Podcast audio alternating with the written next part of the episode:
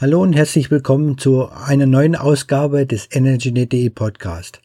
Mein Name ist Andreas Kühl und, und heute geht es weiter mit der Ausgabe 57. Ich freue mich, dass ihr wieder mit dabei seid. Wie, wie schaffen wir die Wärmewende? Wie können wir mehr erneuerbare Energien für die Heizung nutzen? Letztlich benötigen wir die, die Dekarbonisierung des Wärmesektors, der notwendig ist, um, um unsere Klimaziele zu erreichen.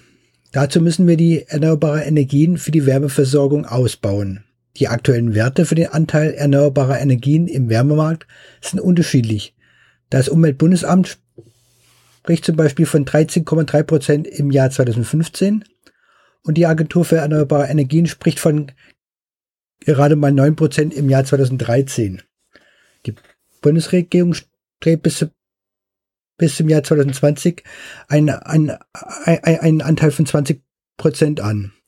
Selbst das ist in den restlichen knapp drei Jahren schwer zu schaffen, auch wenn es insgesamt für, insgesamt für den Klimaschutz wenig sein dürfte. Es wird sich also noch einiges ändern müssen für eine Dekarbonisierung der Wärmeversorgung. Diese Fragen, diese Fragen möchte ich alle in, in diese Podcast-Reihe nachgehen. Einige Gespräche habe ich dazu bereits in der Planung und weitere Vorschläge nehme ich natürlich von euch immer gerne an. Heute geht es vor allem, vor allem um die Solarwärme. Wo liegt die Zukunft der solaren Wärme und, und was sind die größten Hindernisse? Meine Gesprächspartnerin äh, dazu ist Frau Marisol Oropezza von der Initiative Sonnenheizung. Viel Spaß beim Zuhören. Hallo. Vielen Dank, dass Sie sich die, die Zeit genommen haben für den EnergyNet.de Podcast. Wer und was ist die, ist die In Initiative Sonnenheizung? Wer steckt dahinter? Was sind, sind Ihre Ziele? Dankeschön für die Einladung. Die Initiative Sonnenheizung ist eine Gruppe von Unternehmen und Organisationen, die seit Juli 2015 gemeinsam die Wahrnehmung der Solarthermie in der Öffentlichkeit stärken, freiwillig, unabhängig und aus Überzeugung. Die Initiative hat das freiwillige Kollektorlabel Solargy eingeführt, mit dem Ziel, die Sonnenkollektoren als eigenständige Basistechnologien im Wärmemarkt zu positionieren. Ähm, mein Name ist Marisol Oropesa und ich bin Mitglied der Steuerungsgruppe mein Kollege Stefan Abrecht, der ist auch Mitglied der Steuerungsgruppe und wir äh, sind dafür zuständig, die Koordination der Aktivitäten der Initiative zu machen. Die Wärmeversorgung mit erneuerbaren Energien spielt in der, in der Energiewende bislang nur eine Nebenrolle. Woran liegt es Ihrer Ansicht nach und, und wie beurteilen Sie die Lage der Wärme gerade im, aktuell im Rahmen der Energiewende? Zum einen äh, liegt, die, liegt der Fokus der Politik auf dem Thema Efficiency First. Es herrscht die Meinung vor, zunächst sollen alle Einsparpotenzial ausgeschöpft werden, den Rest, den schaffen wir dann schon. Dabei wird aber ignoriert, dass die Aufgabe einer umweltfreundlichen Wärmeversorgung hauptsächlich im Bereich Altbau zu bewältigen ist wo der Verbrauch am größten ist. Die Einsparungsmöglichkeiten durch Sanierungsmaßnahmen aber eine Grenze haben. Zudem okay, aber, ist, aber wichtig ist ja alles, alles insgesamt zu, zu betrachten. Gebäude, also, also Gebäudehülle und, und Anlagen. Ja, genau. Technik. Weil zudem ist im Neubau zu beobachten, dass, dass auf den Energieausweisen zwar extrem niedrige Verbräuche bestätigt werden, in der Praxis diese jedoch weit überschritten werden. Man nennt das mhm. dann Rebound-Effekt. Umgekehrt zeigt sich, dass bei vielen Altbauten ein deutlich geringerer tatsächlicher Verbrauch gemessen wird, als die Gebäudesubstanz rechnerisch eigentlich nahelegen würde. Man könnte dies auch als umgekehrten Rebound-Effekt bezeichnen. Ähm, es ist einfach ähm, damit zu begründen, dass die Leute sparen müssen und zum Beispiel weniger Räume beheizen, weil es sonst zu teuer würde. Eine tatsächlich sinnvolle energetische Sanierung der Gebäude führt dann zu einem deutlich gesteigerten Komfort, der gleichzeitig aber auch wie bei Neubauten häufig äh, von einem Rebound-Effekt begleitet wird und somit äh, die gewünschte Einsparung nicht in dem rechnerisch erwarteten Maße eintritt. Es ist also ein okay. Trugschluss, wenn man glaubt, man könnte die notwendige Wärme bei steigenden Komfortansprüchen einfach wegsparen. Die aktuell extrem günstigen Brennstoffpreise tun ihr Übriges dazu, dass auch aus wirtschaftlicher Sicht kein Druck für die Menschen da ist, wirklich zu sparen. Diese Erkenntnisse spricht sich auch bei der Politik langsam herum und die Solarthermie gewinnt dort zunehmend an Bedeutung, auch wenn das beim Bürger noch nicht angekommen ist. Hier sehen wir auch die Aufgabe der Initiative Sonnenheizung zu zeigen, was mit Sonnenwärme aus Kollektoren alles möglich ist. Im Stromsektor ist, ist ja Photovoltaik und Windenergie sehr attraktiv. Elektro, Elektromobilität ist jedenfalls viel, viel diskutiert, aber bei Wärme, bei Solarthermie kommen wir wenig voran. Ist das Thema zu kompliziert oder ist es dort, ist ja ihrer, ihrer Ansicht sicher, sicher die richtige Technik?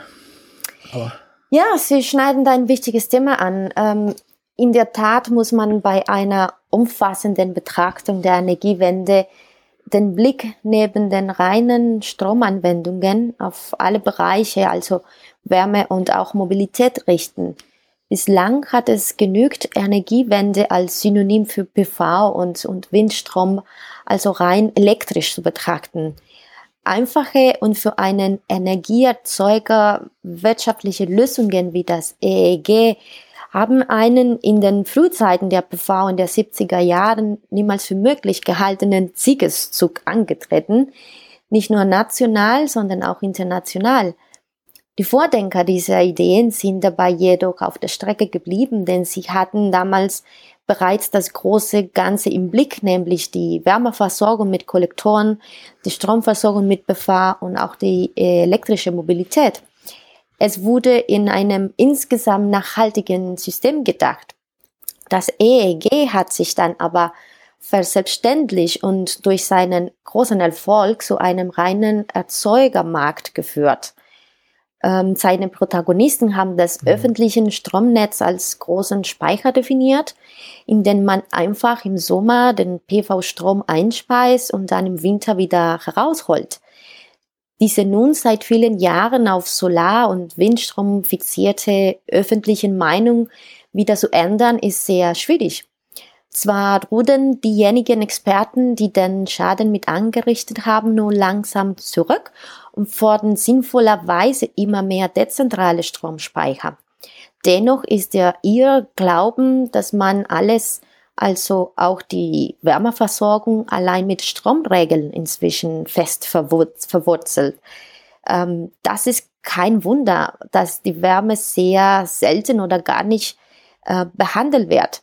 Natürlich ist es einfacher, mit den simplen Methoden einer garantierten Einspeiservergütung Geld zu verdienen als ein Gesamtkonzept, das zwar viel CO2 einspart, aber aufgrund der geringen Energiepreise nicht besonders attraktiv ist, zu entwickeln und zu etablieren. Die Politik hat sich gerne an die Diskussion um PV beteiligt. So wurde im polarisierten Kampf um das EEG die Wärmeversorgung aber komplett vergessen. Dabei ist das Thema nicht wirklich kompliziert, sondern nur komplex. Wenn man weiß, dass Sonnenkollektoren im Vergleich zu PV die drei- bis vierfache Energiemenge vom Dach holen, dann ist es klar, dass eine effiziente Solarernte nicht nur aus Strom bestehen kann. Okay, ähm, ist ja auch so, auch so, dass die Photovoltaik vom Dach äh, immer häufiger jetzt in die in den Wärmemarkt drängt. Also, also sie wird, wird, mit, wird mit einem Heizstab für die Warmwasserbereitung eingesetzt oder, oder als Antriebsstrom für die Wärmepumpe. Hm. Ist es nicht, nicht eine Bedrohung der Solarwärmebranche?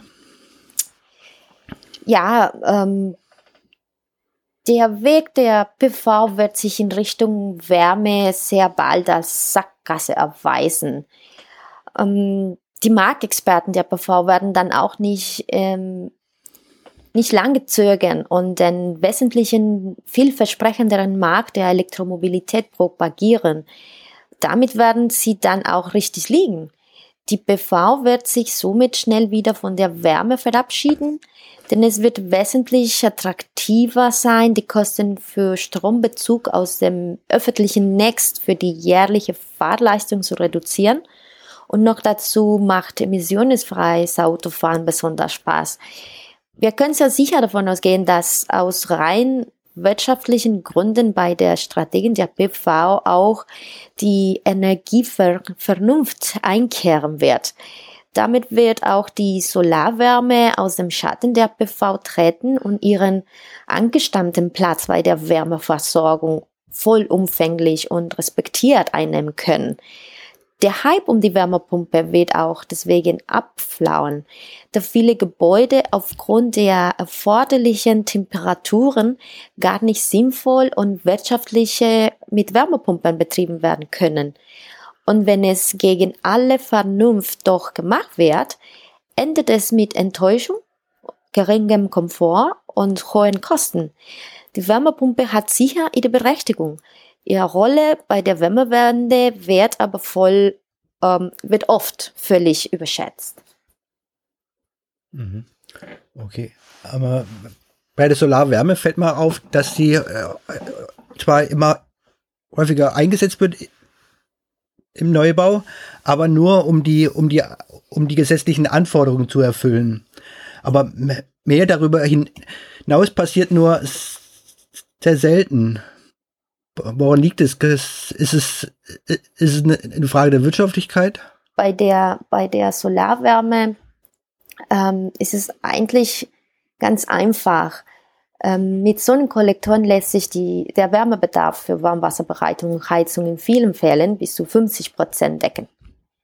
Durch die hohe Flächeneffizienz kann gegenüber der PV der drei bis vierfache an Energieertrag für das Gebäude nutzbar gemacht werden. Mit zum Beispiel mit 15 Quadratmeter flächeneffizienten Kollektoren lässt sich somit ein Großteil der Wärme umweltfreundlich und auf lange Sicht kostenlos bereitstellen. Dabei bleibt in der Regel auch noch genügend Platz für eine PV-Anlage mit Batteriespeicher womit beim Strombedarf durchaus ein Autarkiegrad von 50 Prozent erreicht werden kann. Man sieht also das Gebäude und das, ähm, und das sind nicht nur ähm, Neubauten, sondern überwiegend auch Bestandsgebäude, okay. durch Solarwärme sehr unabhängig werden können. Dabei lässt die flächeneffiziente Solarthermie genügend Raum für bedarfsgerechte PV-Anlagen. Nur mit Solarwärme ist daher eine bestmögliche Bewirtschaftung der verfügbaren Dachflächen möglich. Diese er Erkenntnis ist inzwischen auch in der Politik angekommen. Okay. Solarwärme ähm, ist der Schlüssel zur Wärmewende. Ja. Und, und, und, und, dass sie sehr effizient ist und somit wenig Fläche benötigt und die mögliche, die Möglichkeit zur Energieeinsparung, also das Thema Efficiency First, an ihre Grenzen stoß. Die PV vor Ort allein kann keine große Energieeinsparung bewirken, da der Stromanteil an Energieverbrauch vom Gebäude typischerweise weniger als 20 Prozent beträgt. Selbst bei modernsten Gebäuden mit sehr gutem Wärmeschutz steigt dieser Anteil nur wenig über 30 Prozent. Mhm. Ähm, was mich auch noch interessieren würde, ist der Altbau des Sanierung. Wie können wir in, dem Segment der der Altbausanierung mehr, mehr erneuerbare Energien für die Wärme nutzen? Ähm, ja, also wir müssen die alten Denkmuster wie zum Beispiel Solarwärme kann nur Warmwasser oder auch die Beurteilung der Kollektoren rein nach Fläche über Bord werfen. Gerade bei Altbauten besteht, besteht ein erhöhter Wärmebedarf zu Zeiten, wo auch sehr viel Sonneneinstrahlung verfügbar ist. Daher wird das Ertragspotenzial von Kollektoren dort besser ausgeschöpft als bei Neubauten. Das heißt, es wird noch mehr Energie geliefert bei gleicher verfügbarer Fläche und somit steigt auch die Wirtschaftlichkeit. Umso wichtiger ist es daher gerade für den Altbau, die Solarthermie ins Bewusstsein der Kunden zu bringen. Und genau daran arbeiten wir in der Initiative Sonnenheizung. Die Unterstützer der Initiative und die Hersteller, die ihre Produkte mit dem freiwilligen Kollektortragslabel Sology auszeichnen, zeigen, dass die Solarwärme eine Basistechnologie zur Wärmebereitstellung ist und kein Anhängsel des konventionellen Wärmeerzeugers. Sie belegen mit ihren Kollektoren auch eindrucksvoll, dass sie äh, ertragsstark sind und bezüglich des Jahreswirkungsgrades sehr viel besser sind als ähm, PV-Module. Mhm. Genau, das ist, ich denke, sind ein paar ganz wichtige Punkte mit dabei. Was mich auch noch interessieren würde, hatte ich bisher noch nicht, ist mir auch spontan vor eingefallen, eingefallen, wie sieht sieht es mit großen thermischen Solaranlagen aus in Deutschland? Also ich, ich war letzte Woche, letztes Jahr in Dänemark, konnte mir eine, eine große Anlage anschauen und, und mit den Experten dort sprechen und da hieß es, hieß es, dass man bis, dass man mit drei bis vier Cent pro Kilowattstunde äh, Wärme erzeugen kann mit konstanten Preisen für die Preisen für die nächsten 25 Jahre. Das ist ja eigentlich ide ideal wie sieht es da aus bei uns in Deutschland? Also der Markt der Fernwärmeanlagen oder Nahwärmeanlagen äh, steigt in Deutschland. Es gibt ja große, große Referenzen, auch seitens äh, Hersteller, die auch die Initiative Sonnenheizung unterstützen. Ähm, allerdings liegt der Fokus, ähm, zumindest bei der Initiative Sonnenheizung, auf dem Domestic-Markt, auf die wirklich kleineren Anlagen, ähm, die im Moment auch eine extrem gute Ver Ver Vergütung haben, also die Förderung. Ja. Förderung. Und ähm, da sehen wir die große Chance. Ähm, Fernwärme gibt es natürlich auch in Deutschland. Ähm, das wächst, aber das ist nicht im Moment unser Fokus bei der Initiative. Okay. Äh, jetzt ist ja bald, bald wieder die Heizungsmesse ISH in Frankfurt. Letztes Mal waren, waren Angebote von Heizungen mit erneuerbaren Energien sehr versteckt. Ich, ich, ich habe sie suchen müssen. Wie wird sich das dieses Jahr nach Ihrem Eindruck ändern und, und, und wie kann es attraktiv, attraktiver werden? Ähm, ja, der erste Punkt ist, dass die Hersteller das auch wollen müssen. Äh, wenn sie auf der ISH solche Hersteller nicht gefunden haben, ist das natürlich traurig, aber auch symptomatisch, dass bei vielen Ausstellern die Solarwärme gegenüber den konventionellen Wärmeerzeugern einen sehr geringen Stellenwert besitzt. Kollektoren sind dort häufig nur das ökologische Feigenblatt, das dann zur Abrundung mitverkauft wird. Ähm, weiterhin ist offensichtlich, dass die Attraktivität der Erneuerbaren dann steigt, wenn man ihren Nutzen wahrnimmt und sie daran misst. Bei Kollektoren ist hier noch sehr viel zu tun. Dass sie, dass, ähm, sie bislang in der Gesetzgebung durch Aperturfläche definiert sind und bei der Förderung durch Bruttofläche. Allein die Tatsache, dass hier nicht die Energie, sondern die Größe als relevanter Maßstab ausgegeben wird, zeigt, wie rückständig und, und ignorant die Solarthermie behandelt wird. Bei der PV käme nie jemand auf die Idee, eine Vergütung bzw. Förderung nur aufgrund der Modulgröße zu zahlen. Mhm, genau. Der Bundesverband Solarwirtschaft hat inzwischen auch erkannt, dass die Solarwärme dadurch eindeutig einen Wettbewerbsnachteil hat und setzt sich für die Kollektorträge als Bemessungsgröße in der Gesetzgebung und Förderung ein. Das Kollektor-Label Sology hat als Flaggschiff diese Entwicklung voran im Jahr 2006 sehr stark vorangetrieben. Es macht den Ertrag von Kollektoren transparent und öffentlich sichtbar. Das ist insbesondere ein Verdienst von Dinsaco. Dort kann sich jeder Hersteller, der zu seinen Erträgen steht, seine Kollektoren registrieren lassen und sie mit dem Kollektorlabel auszeichnen. Auf der entsprechenden Webseite von den Circo kann jeder Kunde sofort sehen, welche Kollektoren registriert sind und wie viel potenzieller Ertrag bei 50 Grad oder auch bei 75 Grad an drei verschiedenen Standorten in Europa beispielhaft möglich ist. Ehrlich muss man sagen, dass die Solarwärme die attraktive Komponente einer Heizung für den Nutzer ist. Ihre Attraktivität wurde lediglich durch das sehr laute Getöse der BV und mit dem Vorrang vieler Herstell Heizungshersteller und der Politik für neue Heizkessel zugedeckt. Mit Solargy kommen jetzt die wahren Werte der Solarthermie ans Licht. Wenn man in ein Kollektor ohne Kollektortraslabel angeboten wird, sollte man ein bisschen skeptisch sein und den mhm. Ertragsnachweis nach SolarKey-Mark Datenblatt 2 fördern, auch wenn es sich um einen namhaften Hersteller handelt. Ja, genau. Mhm.